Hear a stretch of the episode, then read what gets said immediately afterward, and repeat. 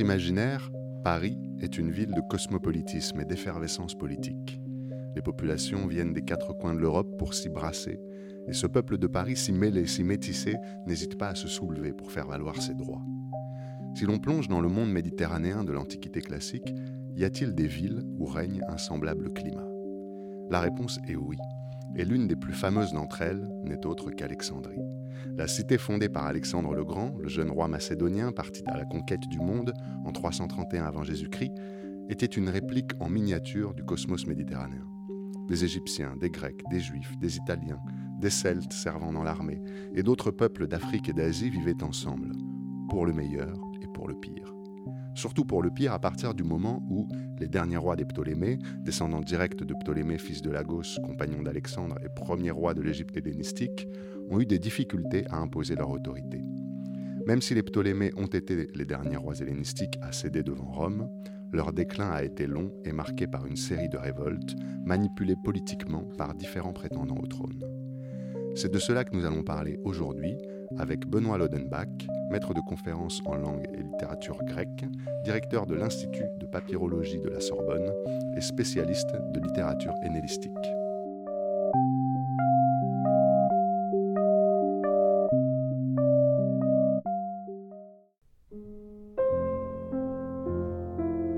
Les humanités dans le texte, un podcast de l'École normale supérieure et de l'Université Paris Sciences et Lettres.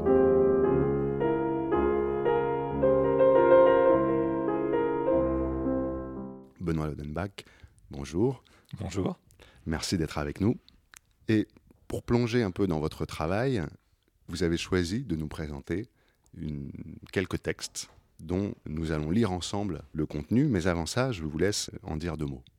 Les textes que je propose euh, ont la particularité d'être de nature différente. Il y a des textes papyrologiques, donc sur papyrus, qui nous parlent d'un événement, et il se trouve qu'on a un autre texte qui nous a été transmis par les manuscrits du Moyen Âge, qui nous parle du même événement, mais en des termes différents. Cet événement, c'est euh, une euh, révolte dans le sud de l'Égypte contre l'un des rois d'Égypte à ce moment-là, un des nombreux Ptolémées, euh, maté par l'autre roi, son successeur, qui a repris le pouvoir et qui a rétabli son autorité sur le sud de l'Égypte.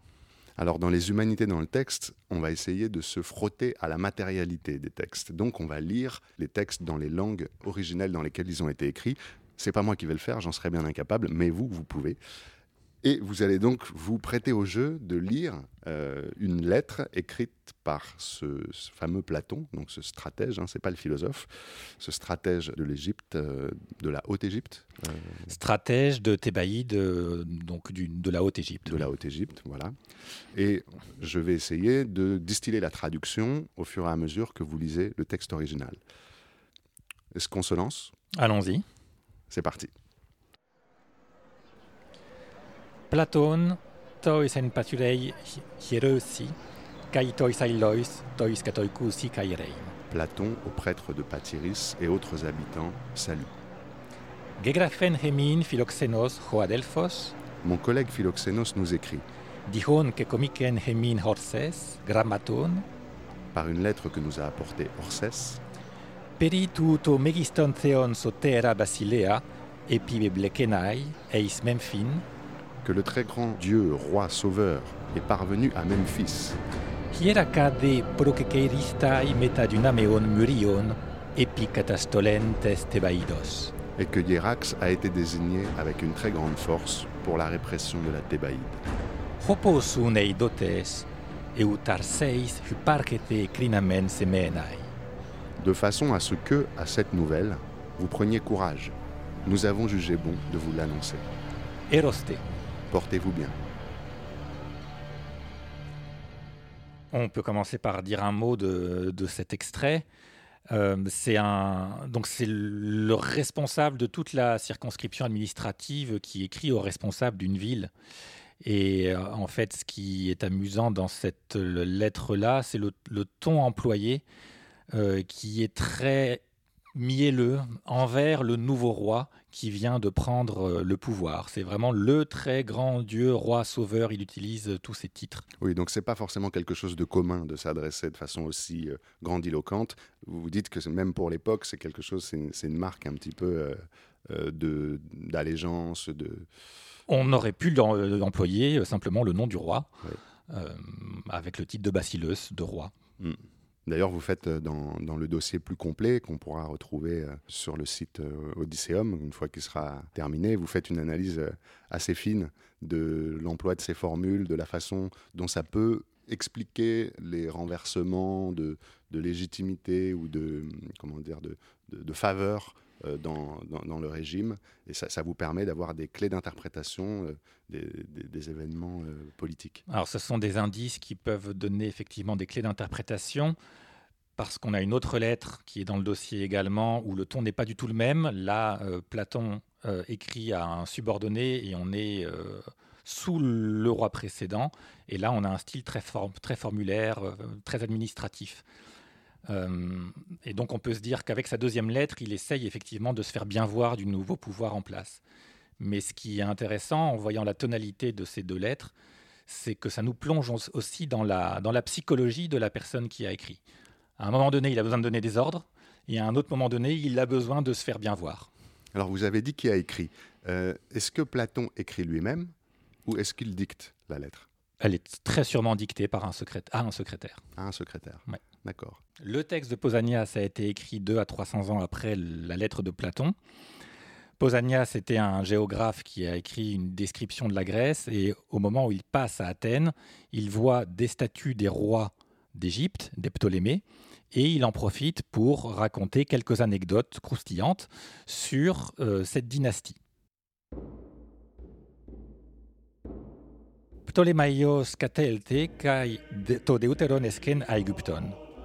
Ainsi Ptolémée revint et tint l'Égypte pour la seconde fois. Kai Thebaios et Polémesen apostasi. Il fit campagne contre les Thébains révoltés. Parastesamenos de Teitrito metaten apostasin. Et remportant la victoire la troisième année après le soulèvement.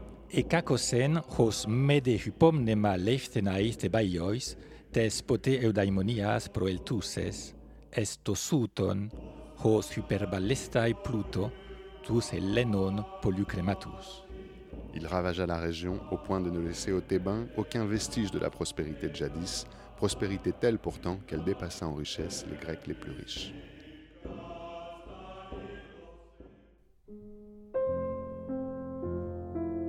Les humanités dans le texte, un podcast de l'École normale supérieure et de l'Université Paris Sciences et Lettres.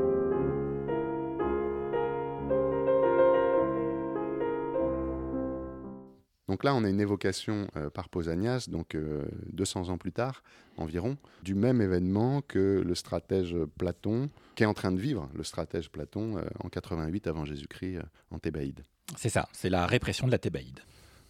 Et alors en quoi est-ce que la mise en perspective d'un texte écrit sur papyrus de source directe avec un texte historique indirect écrit par un géographe et un voyageur aide-t-elle à la compréhension des événements? euh, dont on parle D'abord, il faut noter que la coïncidence des deux est assez rare. Trouver un papyrus qui vient confirmer ou même infirmer une information transmise par un autre biais, euh, c'est quand même un événement assez, assez exceptionnel.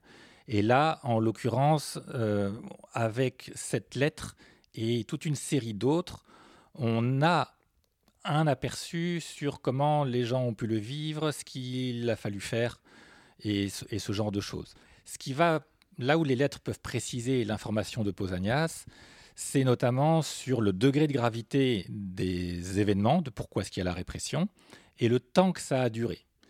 Il est très probable que Pausanias fasse une erreur, que cette répression n'a pas duré trois ans, mais peut-être quelques mois au maximum. Et on comprend que s'il y a eu une révolte, c'était dans le cadre de, des luttes dynastiques que certains voulaient euh, plutôt euh, privilégier son frère euh, au lieu de ce Ptolémée qui revient au pouvoir. Et est-ce qu'on a beaucoup de papyrus de ce genre? Alors, des papyrus de ce genre, des lettres, en général, on en a beaucoup. on, a vraiment beaucoup, beaucoup de lettres et on, on, sait bien comment ça fonctionne. Et de ce Platon, on en a cinq. D'accord, qui date de cette euh, même qui période. Qui date toutes de cette période, euh, entre mars et novembre 88 avant Jésus-Christ. Et que, que, donc on peut consulter dans, dans l'institut que vous, euh, vous dirigez? On peut les consulter, les images sont en ligne, il y en a trois ici à Paris. on peut regarder les images en ligne parce qu'on les met à disposition du public de cette façon. Les chercheurs éventuellement peuvent venir les voir pour de vrai. Alors parlez-nous un peu de ces papyrus. Comment est-ce qu'ils ont été fabriqués? Comment est-ce qu'on écrivait dessus? Comment est-ce qu'ils nous ont été transmis? Comment est-ce qu'on les a découverts? Alors ça fait beaucoup de questions. Euh, le papyrus, c'est une plante qui ne poussait au départ que dans le delta du Nil et dont on utilisait la tige pour fabriquer des feuillets, une tige coupée en lamelles et disposée en deux couches euh, perpendiculaires. Ça nous faisait des feuillets qui, mis bout à bout, faisaient des grands rouleaux et ensuite, on pouvait, selon les besoins, utiliser un rouleau entier ou pour une lettre, on découpe simplement un coupon de papyrus au format dont on a besoin. Là, dans nos lettres, c'est un format vertical, c'est le format habituel des lettres à cette époque-là. Et on écrit ensuite avec un calame. Les Grecs utilisaient un calame, les Égyptiens, pour écrire leur langue, utilisaient un pinceau. Ici, euh, on a, pour la lettre euh, en question, une écriture très, très jolie, presque calligraphique et très fine. Précisons que c'est écrit en grec parce qu'on parle le grec dans l'administration de l'Égypte de cette époque. C'est pas évident euh, pour tout le monde. L'Égypte, on l'associe aux hiéroglyphes, euh, à une écriture autre que celle du grec ancien. Et a, raison.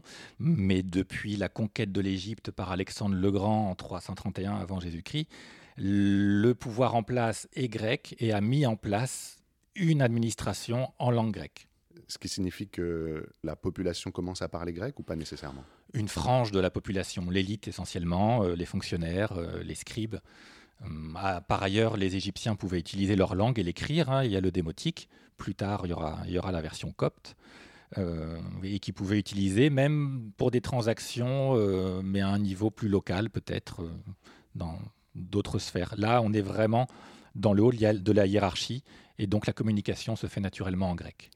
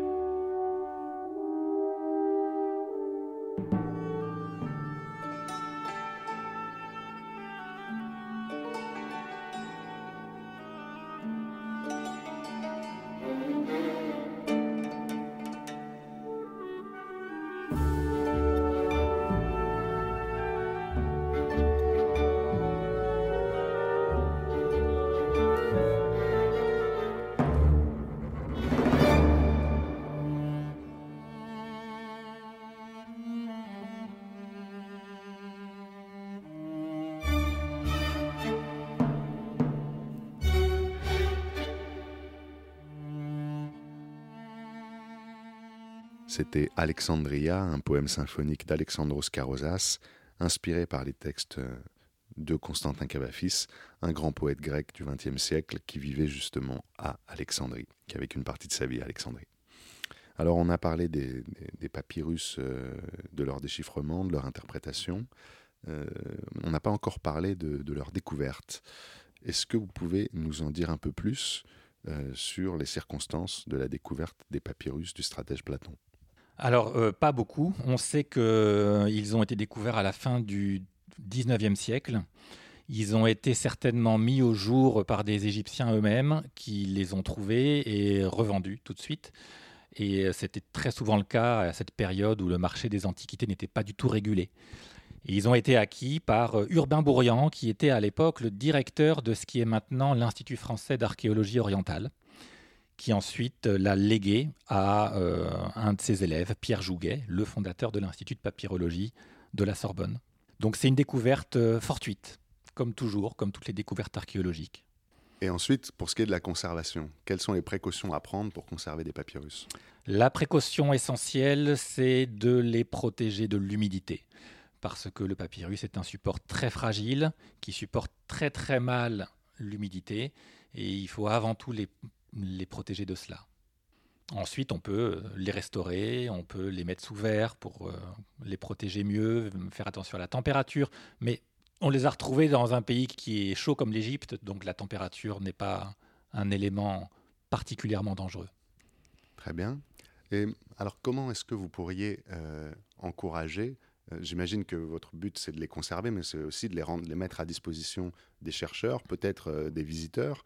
je ne sais pas quel est le public auquel s'adresse exactement votre, votre institut. Et donc première question. Deuxième question, pourquoi aller consulter des papyrus et pas des traductions établies par des savants qu'on peut lire dans des livres euh, bien imprimés au XXIe siècle?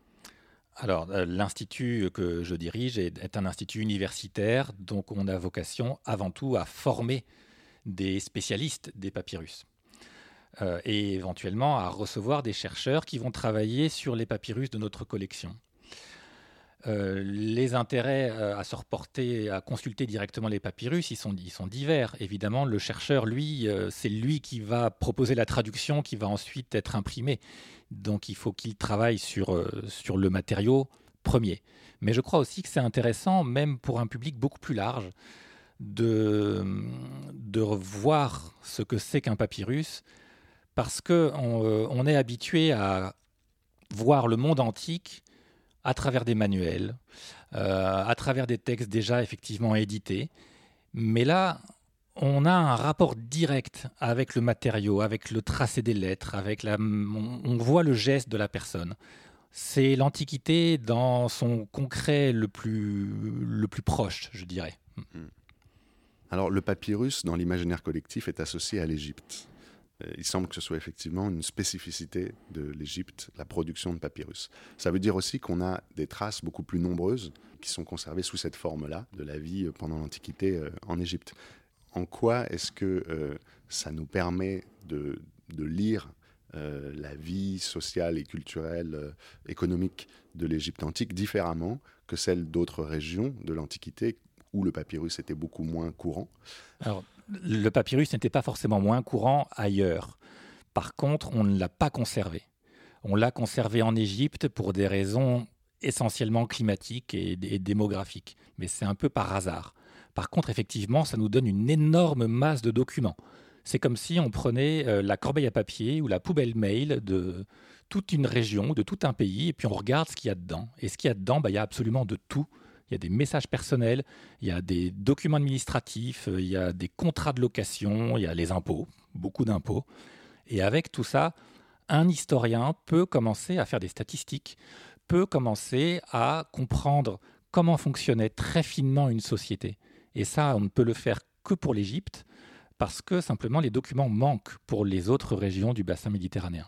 Et hum, alors, euh, à l'ère euh, du numérique, des communications virtuelles euh, en tout genre, quel peut être encore l'intérêt de euh, continuer d'analyser des textes qui viennent d'il y a 2000, 3000 ans? Quel est l'avenir de la papyrologie, de l'étude des textes anciens au XXIe siècle? Bah, L'avenir, c'est qu'il reste encore beaucoup de papyrus à déchiffrer.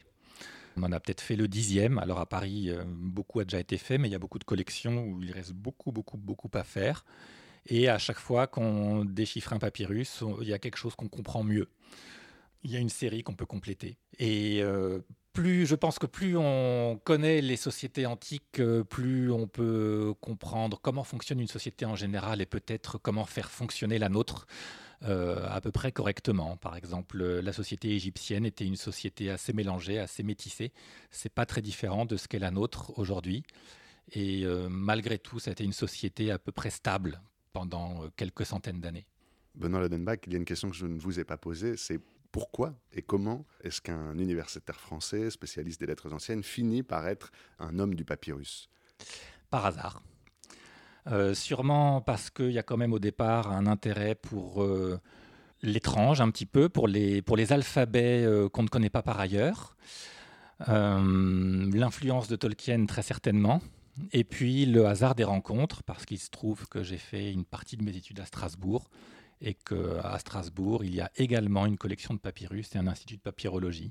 L'influence de Tolkien, très certainement. C'est pas une évidence pour tout le monde. Je rappelle que Tolkien est connu comme euh, un auteur de fantaisie, l'auteur euh, phare de la fantaisie, peut-être par certains comme un philologue aussi, mais il faut expliquer pourquoi est-ce que Tolkien vous a influencé euh, sur ce plan. Parce que Tolkien a inventé des alphabets et des langues.